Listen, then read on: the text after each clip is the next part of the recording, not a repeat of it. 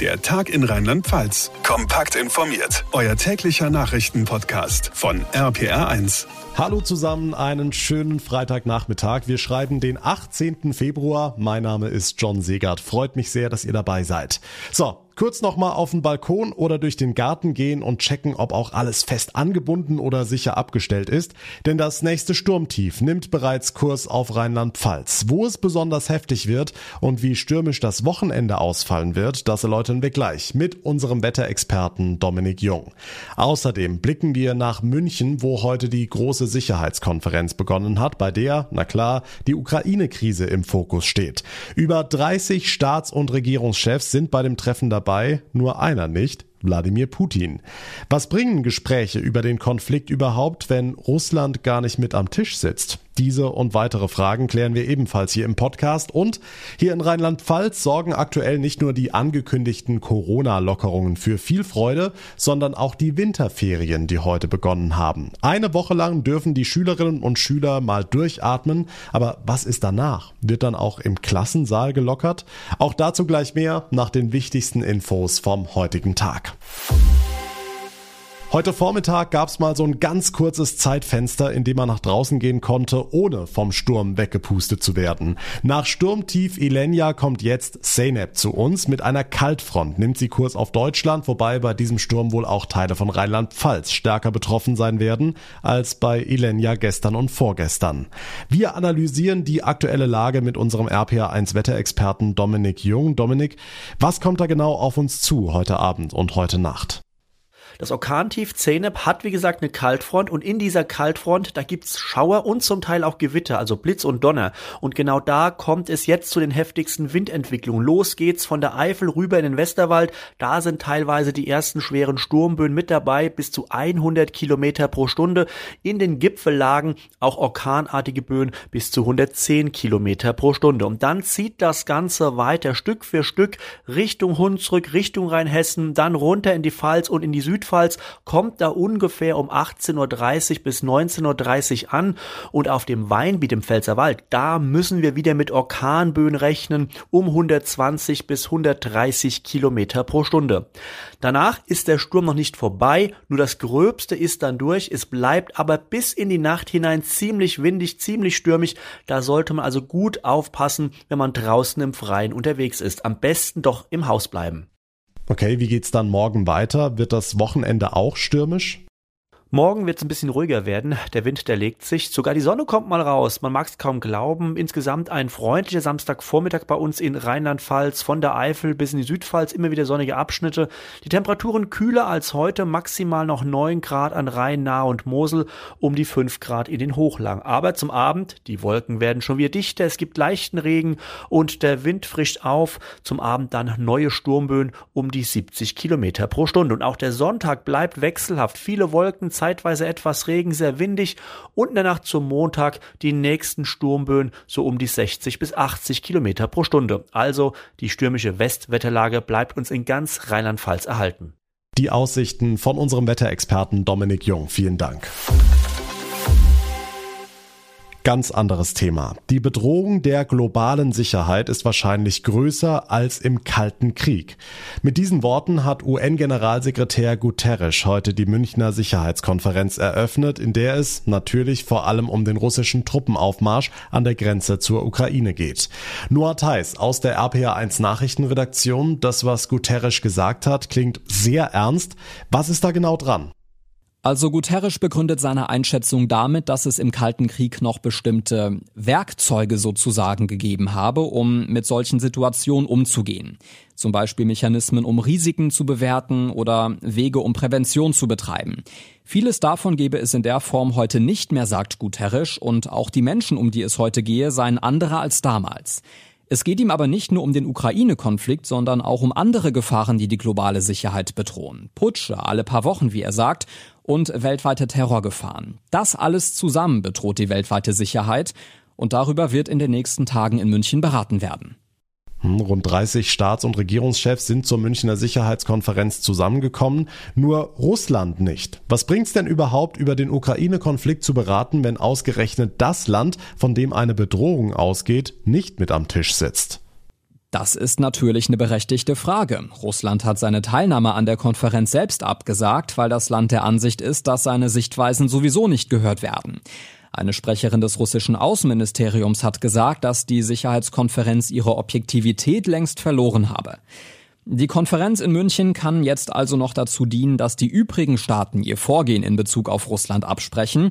Aber der Dialog mit Russland muss eben in anderer Form stattfinden. Und das tut er ja auch. Biden, Scholz, Macron, sie sprechen ja ständig mit dem russischen Präsidenten Putin. Und der hat fürs Wochenende angekündigt, Atomwaffen testen zu wollen. Ja, das ist schon ein deutliches Zeichen während der Sicherheitskonferenz in München. Also morgen will Russland nach Angaben des Verteidigungsministeriums Raketen und Marschflugkörper abfeuern, um ihre Zuverlässigkeit zu testen. Das Manöver sei aber schon im Voraus geplant gewesen, heißt es aus Russland. Und in der Tat testet Russland mehrfach im Jahr irgendwelche Raketen. Das tun ja auch andere Länder. Aber in einer ohnehin so angespannten Lage ist das so oder so kein Zeichen der Deeskalation. Definitiv nicht. Bis Sonntag dauert die Münchner Sicherheitskonferenz, auf der aber auch über ganz andere Themen gesprochen wird. Über den Atomkonflikt mit dem Iran und die Beziehungen zu China zum Beispiel. Die Infos von Noah Theis.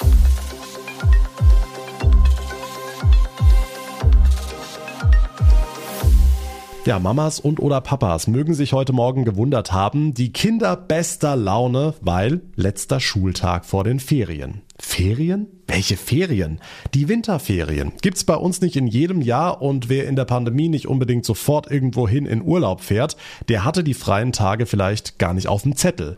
Auf jeden Fall sind sie eine kleine Corona-Atempause. Die Zahlen an den rheinland-pfälzischen Schulen sind hoch. Die Frage ist, wie geht's denn nach den Ferien weiter? RPA1-Reporter Olaf Holzbach, die Zeichen stehen auf Lockern, auch im Klassensaal. Ja, auch im Klassensaal und auf dem Pausenhof, aber nicht sofort. Rheinland-Pfalz ruft nach den Ferien wieder zwei Sicherheitswochen aus, mit Maske und weiterhin dreimal die Woche testen. Danach wird, danach muss was passieren, sagt Ministerpräsidentin Malu Dreyer. Die Kinder, die so wahnsinnig viele Einschränkungen in der Vergangenheit erlebt haben, dürfen nicht ganz viel anders behandelt werden wie der Rest der Gesellschaft. Das heißt, wenn man sich vorstellt, dass am 20. März oder danach ganz viele Menschen einfach das machen, was sie gewohnt waren, dann kann man sich auch nicht vorstellen, dass Kinder von morgens bis abends mit Maske in der Schule sitzen und dreimal die Woche getestet werden. Interessant, Ihre frühere Kabinettskollegin Anne Spiegel, mittlerweile Bundesfamilienministerin, die will, dass weiterhin verbindlich getestet wird.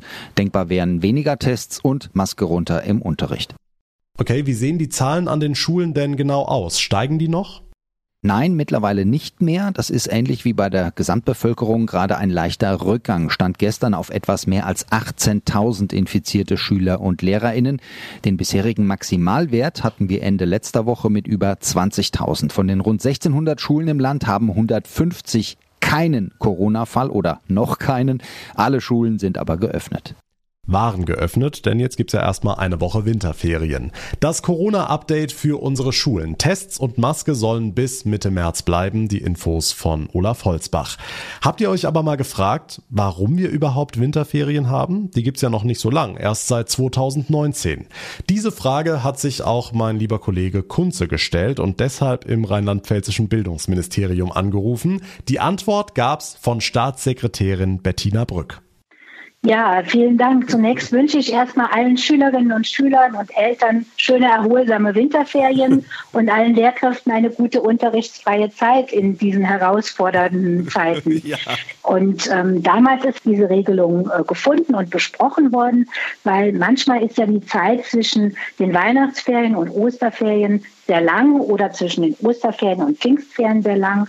Das wurde teilweise in der Vergangenheit von Schülerinnen und Schülern und Lehrkräften als äh, belastend empfunden. Und auch äh, der Wunsch der Eltern war es, dass wir äh, das anders regeln. Und deshalb haben wir uns entschieden, je nachdem, wie lang die Zeit zwischen Weihnachtsferien und Osterferien oder Osterferien und Sommerferien ist, entweder Winterferien oder Pfingstferien dann in diese langen Zeiten zu legen, um ähm, da eine etwas äh, Verschnaufpause einzubauen. Ich das hab, war so der Hintergrund. Ich habe ja schon gedacht, weil wir ja hier in Rheinland-Pfalz so ein Fastnachtsland sind, dass das eher, eher so was wie Fastnachtsferien sind.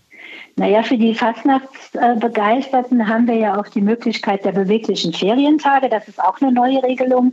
Früher gab es immer nur vier bewegliche Ferientage. Jetzt haben die äh, Schulen die Möglichkeit, sechs beweglichen Ferientage zu verteilen. Und so wird über Fastnacht, dann Rosenmontag, Fastnachtdienstag, ähm, haben die meisten Schulen ihre beweglichen Ferientage verlängert das etwas. Manche haben auch noch den Aschermittwoch ähm, frei. Also da haben die Schulen auch Gestaltungsmöglichkeiten, das zu regeln. Eine Woche Ferien, sehr schön für die Kinder, aber nicht jeder findet diese Winterferien gut. Zum Beispiel die Gewerkschaft Erziehung und Wissenschaft in Rheinland-Pfalz. Deren Vorsitzender Klaus-Peter Hammer sagte im RPA1-Interview, wir haben schon beim Beschluss der Winterferien im Jahr 2014 unser Veto eingelegt. Wir waren damals schon gegen die Ferienregelung mit den gleichen Argumenten, die wir heute haben, interessanterweise gemeinsam mit der katholischen Kirche. Aber die Lehrkräfte haben jetzt selber gemerkt, zum Beispiel bei den Weihnachtsferien, wie kurz die waren. Auch die Schülerinnen haben das gemerkt und haben gesagt, wir brauchen zumindest mal zwei Wochen Weihnachtsferien, damit man sich ja, auf Weihnachten einlassen kann, dass die Lehrkräfte die notwendigen Korrekturarbeiten machen können und dass die Schülerinnen sich dann auch zum Beispiel die Abitur machen, sich darauf vorbereiten können. Aber man braucht insgesamt auch Erholungszeit.